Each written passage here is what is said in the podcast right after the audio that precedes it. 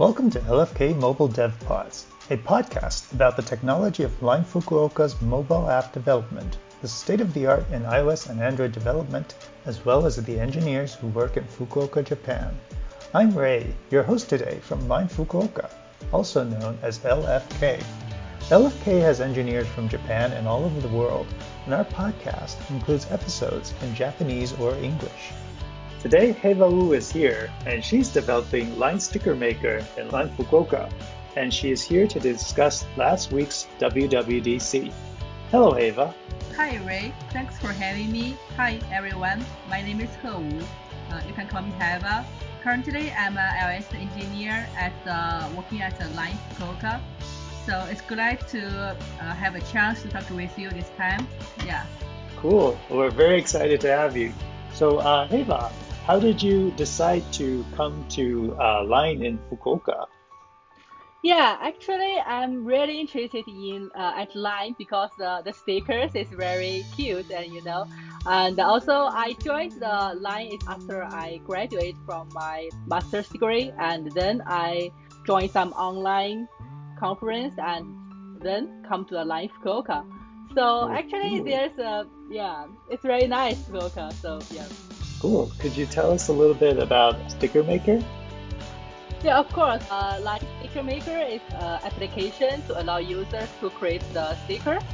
So, so this uh, our application uh, allows users to uh, like create the stickers from the photos, and also they can draw some stickers by themselves.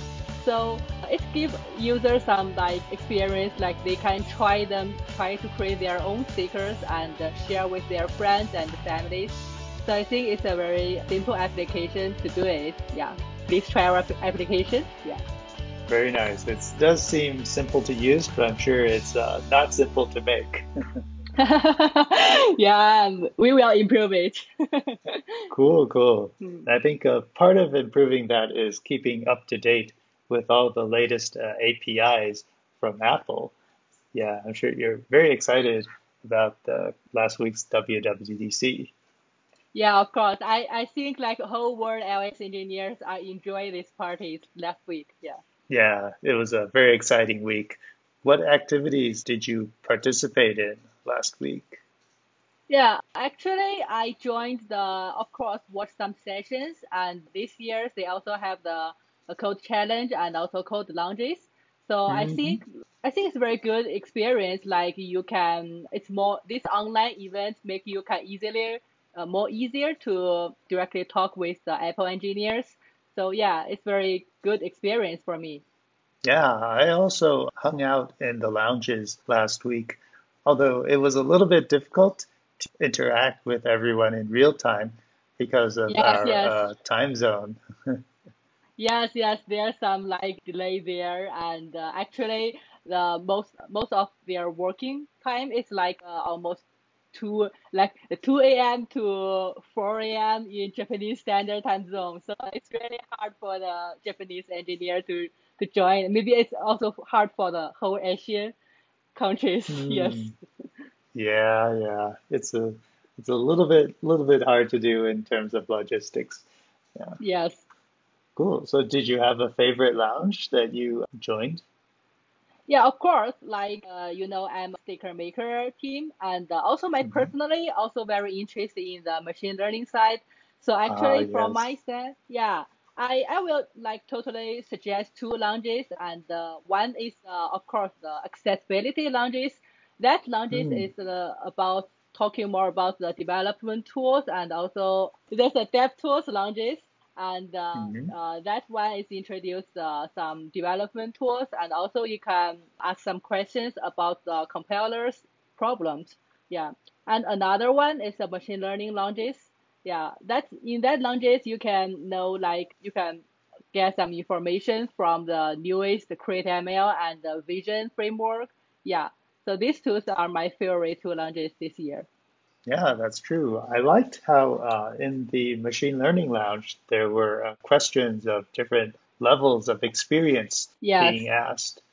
Yeah, actually, like there are also some newbies, like uh, maybe just maybe still in school, and uh, they're also very interested in the machine learning. But maybe they like everyone is new and they might don't know like how to start the machine learning side.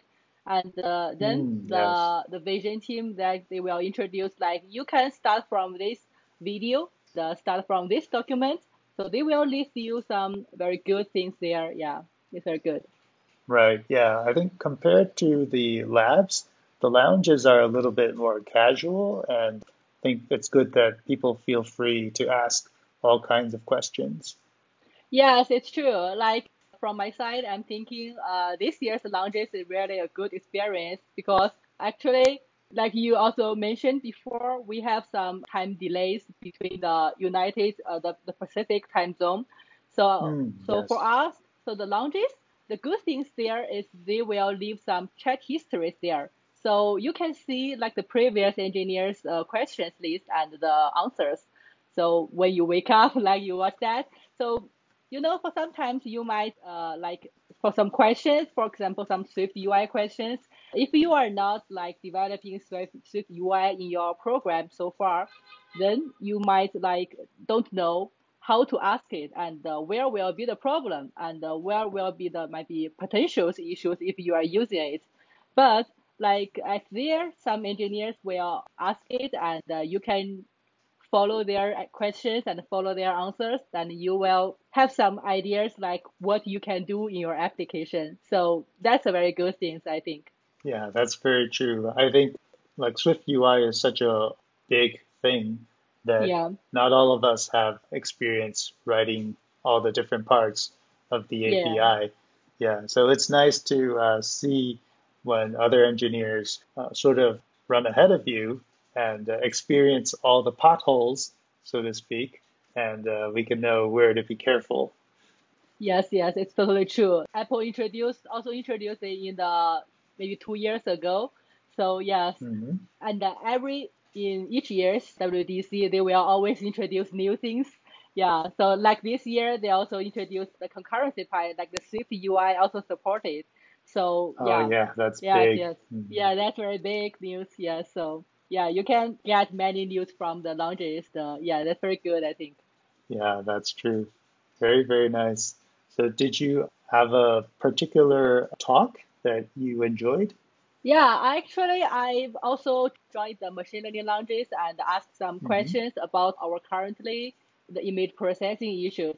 So I'm also got some answers and maybe more like suggestions from their team. Yeah. So yeah, it- yeah. So maybe later I can try it in my project. Yeah. Sounds good. Yeah, sounds like a very productive WWDC. Did you sign up for any of the labs? Uh, actually, this time I didn't because if you will join the lab, you need to prepare some maybe your personal project, like maybe some simple testing project before. So this time I didn't prepare it. So yeah, I think maybe next year I will prepare some and join the lab and have some one-on-one chatting. It will, Yeah, I sounds I can good. imagine it will also a good experience. Yes. Yeah, yeah. I heard this year that the labs were sort of underutilized, that not as many people uh, used the labs Oh, as Apple hoped. And uh, I think maybe it's a little bit more difficult to prepare some yes. sample code or maybe to ask some meaningful questions. I think maybe there's a little pressure on that part. Yeah, maybe. And uh, actually, from my side, uh, when I when I'm uh, watching the launches, I can find there's like also some engineers are asking questions, and some Apple engineers suggest like please submit it to the lab uh, or please submit it to the forums. So they are they are trying to lead the engineers to the labs and the the forums, but but maybe people are thinking like if we if we directly ask at the lounges, I can get the answers very soon. So maybe they are thinking of this and they directly ask it. yeah, maybe Right. I didn't know. Yes. Yeah. Sounds like the lounges are a good place to start. yes. Yeah, very nice. Very nice. Cool.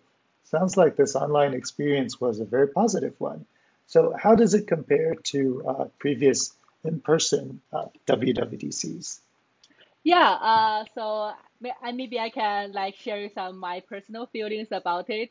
So I joined the WDC 2018, and uh, I directly I got the invitation and uh, joined it in person. So compared to that one, I think this time's uh, Lounges is like I can learn more things.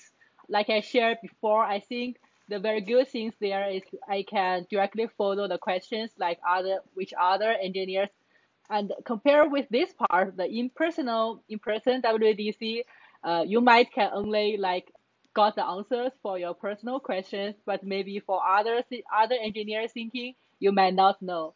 So compare with that, I think the Lounges is very good for, it's a very good chance to like, to let you to get more questions and also learn more things. Yes. Yeah, I agree. It's definitely a more varied learning experience. You definitely yes. get a more variety of questions and answers with the Lounges. Yes, yes, it's really good chance. And uh, like regarding this, like I'm also can I remember like in the Lounges, like the engineers, they also have some quiz games there. Yeah. So it's very sad I cannot join because uh, are some time delay. But when I wake up and watch that history, I, I also think it's very interesting. Like they also have some ah. questions. Yeah, like uh, you mean very... the trivia questions, right? Yeah, yes, yes. nice, the quiz, nice. like it's more like a the quiz. quiz. quiz. Yeah. Those look fun. Good. Yeah, I, I I was sleeping during that time, so I was sorry I couldn't too. join too. Yeah. Yeah. Mm. Hope next time we can join it. yeah, cool.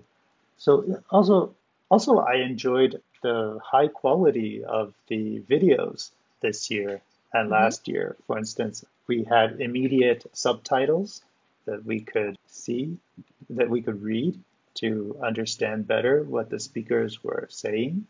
Mm-hmm. Uh, yeah, not everyone speaks English as a first language, so yes. I think that's very nice to have.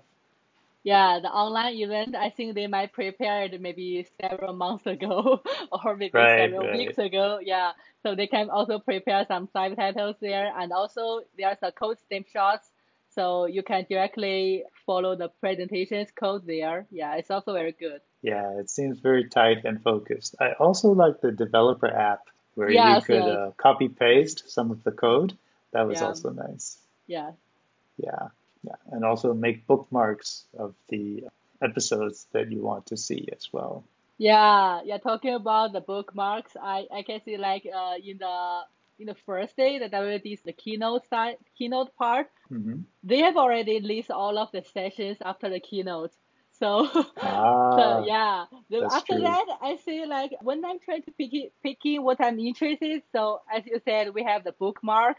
So after I pick it, I find I have a tons of bookmarks there, and I'm thinking, me may too, I, me too. yeah, may I really can finish watching all of them in this week? Yeah, I really cannot. yeah, actually, I know, I still leave so a lot of stuff. Yes, yes. Mm-hmm. Yeah, it doesn't. It. I think the biggest uh, item this year is probably uh, Swift concurrency. Yes, yeah, they also mm-hmm. introduced the concurrency is uh, like a very big news this year. Yeah. Right. And as for the other parts, there's not very, very big user facing UI related new features or APIs. But overall, it seems like there's a lot of smaller improvements that will really, really improve our developer experience in writing better code. Yeah, sounds cool. Actually, uh, they also introduced something like the attribute string and also like the Swift package, like you might familiar with it. Yeah, that's also very uh, nice tools in this year. Very nice. Um, so, what did you uh, learn about Swift packages from the Lounges or from this WWDC? Well, actually, uh, about the Swift package part, they didn't uh, introduce many new features this year, but they also like introduce some like collections and some other official Swift packages like the algorithms, collections, and numeric, something like that. Uh, I think that will be very helpful, like if we, we plan to use it. Yeah. Mm, I see. So, did you learn about Swift packages from the lounge? Yeah, uh, from the launch side, actually, uh, they are also uh, like someone is mentioned a, uh, question about the, the target related things. And I noticed like our project has like also have kind of same problem maybe same questions before. So I uh, take some memo from it. And uh, they also have some like uh, you know the Swift side have the issues for recording the suggestions. Mm-hmm. Yeah they post that link and I also like currently keep an eye of it yes. okay I see I see so it yeah. seems like that's very useful ah, news okay yeah. it seems like uh, Sticker Maker is currently using Swift Package Manager then? Yeah, uh, actually our project are like introduced Swift package um, last mm-hmm. year. So and then we are changed back to use the CocoaPods, and for now we are like uh, considering to use it again. Actually, uh, so the reason is like why we change it to the CocoaPods at that time is because of the, the target related and the dependency related uh, things. Mm. So uh, because currently we are preparing to do some modularization things and uh, we are worrying like if the across uh, tools might cause some like maybe conflicts there. So we are thinking like maybe uh, maybe part of the modularization is finished, mm-hmm. then we will reconsider our like dependency managing things. Yes.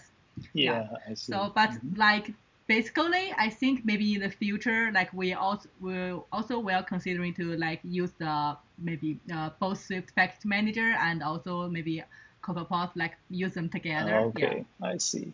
Yeah, sometimes when you have a, a bigger, complicated project, you have to use different tools to uh, accomplish different yes, things. Yes. Yeah. Yeah. Yeah. Yeah. So basically, I think the ideal way is like if we can manage all of things in by only one tools. But you know, sometimes only one tools might not contain all of the dependencies, and we have to consider to like use the two of them or three of them together. Right. Yes. Right. And it seems like Apple is uh, continuously improving its tools so hopefully, maybe in the future, yeah. one day, we can use uh, Swift Package Manager entirely too. Yeah, I think so too. Nice. yeah, hope next year they will introduce like more features about it. Yeah, yes. that sounds good. Okay. Cool. Oh, it sounds very good. This was a very exciting WWDC. I still have tons of videos I haven't watched yet. Yes, there's a like there's a lot of sessions there. Yeah, I think you will definitely find your favorite one and your like most most likely to watch that year. Yeah, please enjoy it. Yeah, cool. Yeah, I hope uh, I will finish all of the videos before the next WWDC. I'm already wondering what they will prepare for next year, you know. Yeah, I'm also very excited. Like, I hope next year they will introduce more iOS related and uh, introduce more Swift and the machine learning things. Yes. Yeah, there are so many topics, and I look forward to watching every one of them. Well, I think so too. Yeah, very nice. Thank you, Heva, for joining us on this episode of LFK Dev Pods. Really enjoyed having you here. Well, thank you too. Thank you for the time to talking with me today, and thanks everyone for the listening. See you next time. Bye bye. And that is all for this episode. We talked about our experiences during this year's WWDC. We're all excited, as I'm sure you are, to apply the latest new advancements to our apps and services. We will be sharing technical discussions and chat about engineering life in Fukuoka throughout the year, so please stay tuned. If you have any thoughts or requests for our next topics, please tweet it with hashtag, hashtag LFK DevPods. That's LFK underscore D-E-V-P-O-D-S, LFK DevPods in all caps. Uh, we are continuing hiring from all over the world. If you're interested in working in Japan, feel free to contact us to know more. Thank you for listening to this episode of LFK DevPods. See you next episode.